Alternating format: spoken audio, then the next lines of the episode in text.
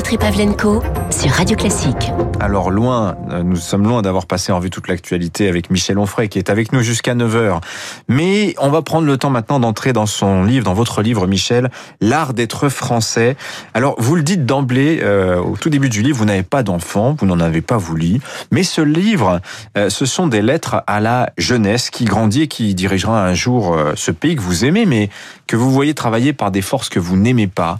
Et chacune de ces forces fait l'objet d'un chapitre. La moraline, l'infantilisation, le décolonialisme, l'islamo-gauchisme, etc., etc. Euh, cette France que vous voyez naître là sous vos yeux, euh, euh, on voit ces forces ascendantes prendre le pas dans le débat public. Ça, ça, vous fait peur, Michel Onfray, cette France, l'art d'être français. D'abord, qu'est-ce que c'est et est-ce que c'est encore le cas aujourd'hui? Est-ce que ça existe encore? Moi, ça me fait peur depuis euh, depuis Maastricht. Depuis que la France a renoncé à sa souveraineté. On a bien vu les effets. Dans la, la, couverture de ce livre est faite avec la photo de mon village, à Chambois, là. C'est vrai, c'est très joli d'ailleurs. Oui, il y a le clocher, il y a, il y a, le donjon, enfin, il y a le pouvoir spirituel et le pouvoir temporel. Pour ceux qui savent, il y a la poste. Mais euh, on a vu disparaître les commerces, on a vu disparaître les services publics. Alors, il n'y avait pas de police à, à Chambois, mais je veux dire, les, petits commissariats de campagne, les petites gendarmeries de campagne, tout ça a fermé. Les écoles, tout ça ferme. Euh, et on se dit, mais tout ce qui faisait le, génie français disparaît. Euh, il y a toujours les impôts. Alors là, ça marche bien, les impôts en France, il n'y a pas de problème.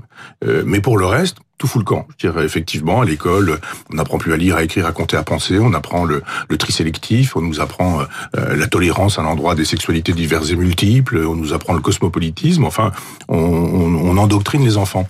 Et donc, euh, j'ai pris ce titre-là en, forme de, de clin d'œil à Macron, un clin d'œil ironique, puisque c'est lui qui a parlé de l'art d'être français et qui détruit d'ailleurs l'art d'être français. Alors, qu'est-ce que c'est l'art d'être français? Écoutez, on a, on a une nation, une nation vraiment littéraire. Je dis, mais prenez par siècle les grandes figures, prenez Montaigne par exemple exemple, Montaigne, il croit en Dieu, mais c'est ce que nos amis belges appellent le libre examen. Ils pratiquent le libre examen. Et je pense que les Français savent, savaient faire ça. Très bien. Le libre examen. Et après, c'est Descartes, 17e siècle. C'est-à-dire conduire sa raison, selon l'ordre des raisons, pour le coup. Dieu existe, d'accord, mais on laisse ça de côté. Mais on fait fonctionner sa raison. Et il y a, par exemple, le, des principes de, de, de non-contradiction. Si ce verre est plein, il n'est pas vide. S'il est vide, il n'est pas plein. Mais aujourd'hui, non, il peut être vide et en même temps plein. D'ailleurs, mmh. c'est devenu la théorie du chef de l'État. Euh, c'est Voltaire, c'est l'ironie de Voltaire, c'est Rabelais aussi, c'est le corps rabelaisien. En France, on aime bien boire de l'alcool, on aime bien manger de la charcuterie, on aime bien faire des plats, on aime bien se réunir, etc. C'est l'ironie de Voltaire, donc c'est euh, euh le marivaudage. Ben, le marivaudage, c'est pas la main aux fesses, hein. c'est pas c'est pas sad, c'est l'art de séduire en parlant, c'est l'art de la parole, c'est l'art du langage et du beau langage. Et puis c'est Victor Hugo, c'est la politique de, de Victor Hugo, et c'est cet ensemble qui constituait l'art d'être français. Mmh. Aujourd'hui, tout ça est détruit c'est le retour du religieux sous sa pire forme, euh, c'est le, le, le, retour de la grossièreté et de la vulgarité, oui. c'est le retour de l'inculture, on a l'impression vraiment qu'il y a un, un, mouvement qui nous a conduit du singe à l'homme et que nous redescendons vers le hmm. singe. Quand vous dites c'est le retour du religieux, spontanément, beaucoup d'auditeurs vont penser à l'islam, mais pas c'est pas ça seulement. Ce n'est pas seulement ça le retour du religieux, c'est aussi l'écologie, par exemple, qui est une forme de religion pour certains, une religion laïque hein, quelque part. Euh, c'est ça en fait que le, le phénomène majeur, c'est l'abandon de la raison pour un retour à une forme d'obscurantisme. Et ça, toutes les religions supposent la foi, c'est-à-dire on n'a pas besoin de, de, de démontrer on y croit. On mmh. croit que les vaccins, d'abord, un, ne guérissent pas, mais deux, tuent. Voilà. Les anti-vaccins nous disent ah mais non, on faut pas se faire vacciner. D'abord ça ça soigne pas, mais ensuite ça donne la mort. Là on est on tourne le dos complètement à, à Descartes, totalement. C'est-à-dire que euh, Pasteur finalement est un tueur. Donc voilà. Euh, alors après, vous faites fonctionner une espèce de fausse raison, de pseudo-raison. De sophisme. Des raisonnements oui, qui fonctionnent mais oui. qui sont faux. Oui, oui. On a découvert que les gens qui s'étaient fait vacciner, certains sont morts dans la semaine. Donc c'est bien mmh. la preuve que euh, le vaccin tue. On peut pas imaginer que de toute façon, vaccin ou pas vaccin, ces gens seraient morts, ouais. puisqu'ils sont âgés et que ça fait partie de, mmh. des choses de la vie, la mort. Alors vous avez sur le quatrième de couverture des mots très forts. Hein. Je vous cite, vous dites la civilisation s'effondre, les valeurs s'inversent. Alors dans un contexte où aujourd'hui, il y a souvent des sondages qui paraissent là-dessus, 80% des Français sont persuadés que la France est entrée en déclin. Alors quand on, quand on a lu un petit peu Alain Perfit, 76, il situait le début du déclin français sous Louis XIV. Il disait euh, finalement, euh, ça commence avec le, colbertisme. Donc c'était c'est une vieille affaire le, déclin français, comme si on avait toujours été euh, en déclin, Michel Onfray. Êtes-vous si sûr de cela, ou est-ce simplement que les valeurs, vous dites s'inversent, les valeurs changent? On voit quand on demande aux jeunes, par exemple, leur rapport à l'islam au port du voile, ça ne les choque plus comme comme ça pouvait choquer leurs parents. Est-ce que c'est grave en fait? Est-ce grave? Bah, Ça ne les choque plus parce qu'ils sont formatés.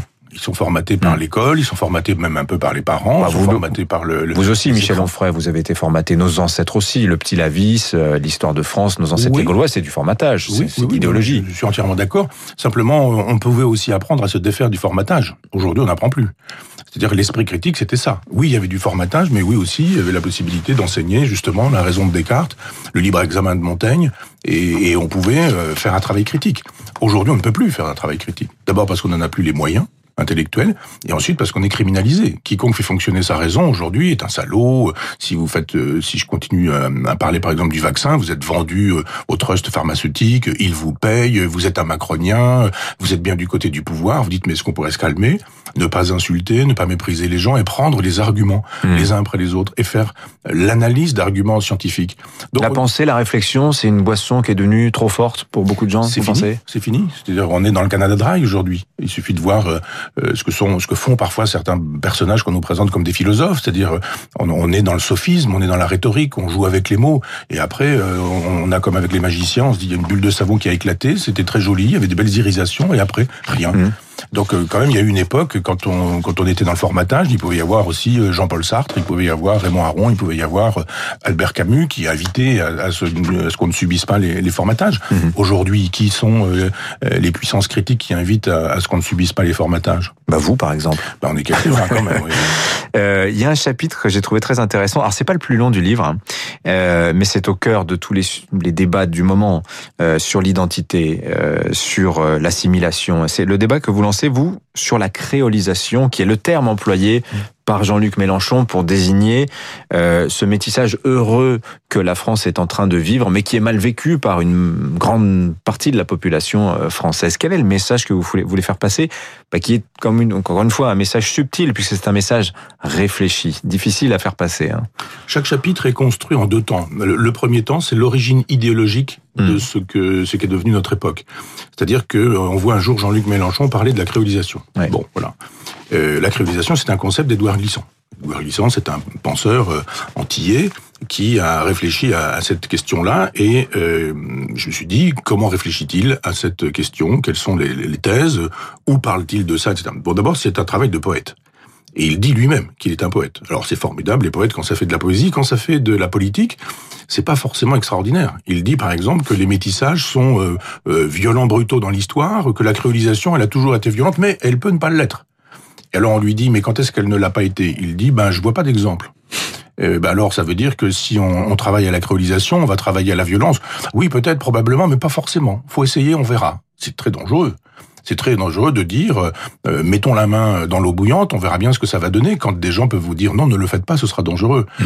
Donc on se dit mais si l'histoire n'est pas capable d'enseigner ou de renseigner Édouard Glissant, 100% des métissages et des créolisations ont été violents, nous dit-il, mais ça peut ne pas être violent.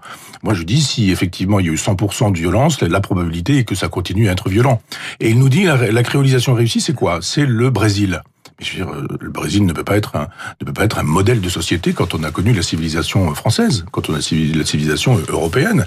Euh, c'est la brutalité, le Brésil. Je ne sais pas s'il est allé au Brésil, Mélenchon. Mais moi, quand je m'y suis trouvé, on m'a dit que c'était ultra dangereux. J'étais dans une voiture d'ambassade qui ne s'arrêtait pas au feu rouge parce que de temps en temps, les gens arrivaient et puis mettaient une balle dans la tête du conducteur de la voiture pour voler la voiture. C'est ça qu'on souhaite comme modèle de société? Moi, je le souhaite pas. Donc, je dis, je ne suis pas bien sûr que euh, Glissant, qui était un grand poète, puisse être pris comme un penseur politique digne de ce nom. C'est problématique d'en appeler à la violence hmm. en disant que la contre-violence est toujours bonne puisqu'elle s'oppose à une mauvaise violence, mais que cette violence-là, elle est bonne. Moi, je ne suis pas un défenseur de la violence, contrairement à ceux qui se réclament de, de, ce concept. Alors, on va pas prendre les chapitres les uns après les autres, mais je voudrais revenir sur une chose que vous nous avez dit tout à l'heure quand, quand vous nous avez parlé de la, de, de, de la commune de Paris. Euh, on sent l'homme de gauche que vous êtes euh, à travers ce que vous nous en disiez.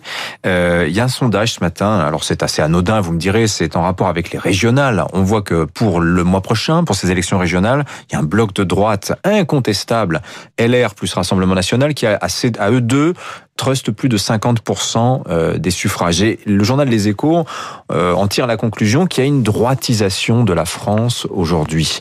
Est-ce que vous êtes d'abord d'accord avec ce constat, Michel Onfray? Que la France est en train de se droitiser? Et est-ce une mauvaise nouvelle de votre point de vue?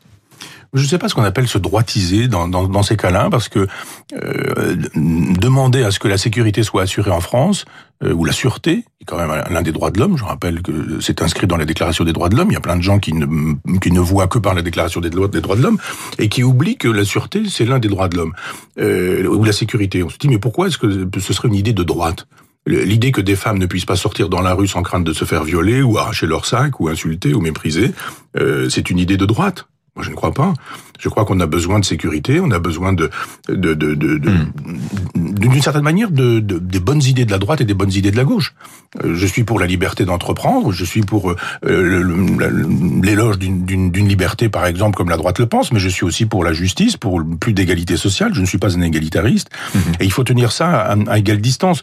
Moi, j'aime le général de Gaulle qui, qui, qui est dit, mais droite-gauche, si vous voulez, c'est une lecture horizontale, mais il y a aussi la lecture verticale. Et la lecture verticale, c'est en haut, en bas. Vous voulez aider aimer la France ou vous ne voulez pas. C'est tout. Si vous voulez, après tout, si l'idée de droite est bonne, elle est bonne. Si elle est de gauche, elle est de gauche et puis elle est bonne, etc. Ça n'opère plus tellement ce, ce Alors, il y, a encore ce partage de politique politicienne, mais pas chez les gens. Je pense que les gens qui, qui, qui, ont plein de bon sens ont bien compris que les vraies lignes de partage, de partage c'était est-ce qu'on veut cette société violente, brutale, agressive, de dilution du pays, de la nation, dans une Europe libérale pour fabriquer un grand marché planétaire? Est-ce qu'on veut ça? Oui ou non?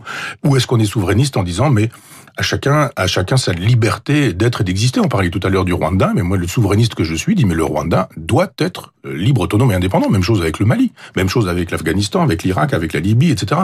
Cette manie que nous avons d'aller faire l'ordre du monde en étant incapable de régler l'ordre chez nous, est quand même est quand même problématique. Donc il n'y a pas de droitisation, il y a simplement un certain nombre de sujets qui ont été abandonnés, mhm. la sécurité, la sûreté, mais aussi l'éducation. La France doit être en, somme, vous avez vu, il y a l'exposition Astérix qui vient d'ouvrir à Mayol, un peu comme ce village euh, breton euh, qui résiste de manière bonhomme à l'assimilation que tente euh, de lui imposer César depuis Rome. C'est cette idée de la France que vous souhaitez aujourd'hui défendre. On est petit, mais on est fier et on est nous-mêmes. C'est ça un peu l'idée? Oui, mais petit, ça veut rien dire. Israël est un petit pays euh, d'un point de vue euh, géographique. C'est un immense pays d'un point de vue de la civilisation. Parce que c'est un pays qui se protège, parce que c'est un pays qui se préserve, parce que c'est un pays qui, qui est fier de lui-même. Et, nous, c'est exactement l'inverse. Nous, on s'expose, on ne s'aime pas, on se déteste. On a un chef de l'État qui nous dit que nous sommes détestables. Euh, tous les gens qui nous disent effectivement que euh, la police, par exemple, ce sont des, délinquants violents, etc., contribuent à détruire la France et la nation. Si effectivement on continue à détruire la France comme ça, il y a aucun problème, elle va disparaître. En revanche, pas besoin d'être très grand pour dire, mais non, on a quand même des spécificités. Et puis, on inverse l'inversion des valeurs. On déconstruit le déconstructeur.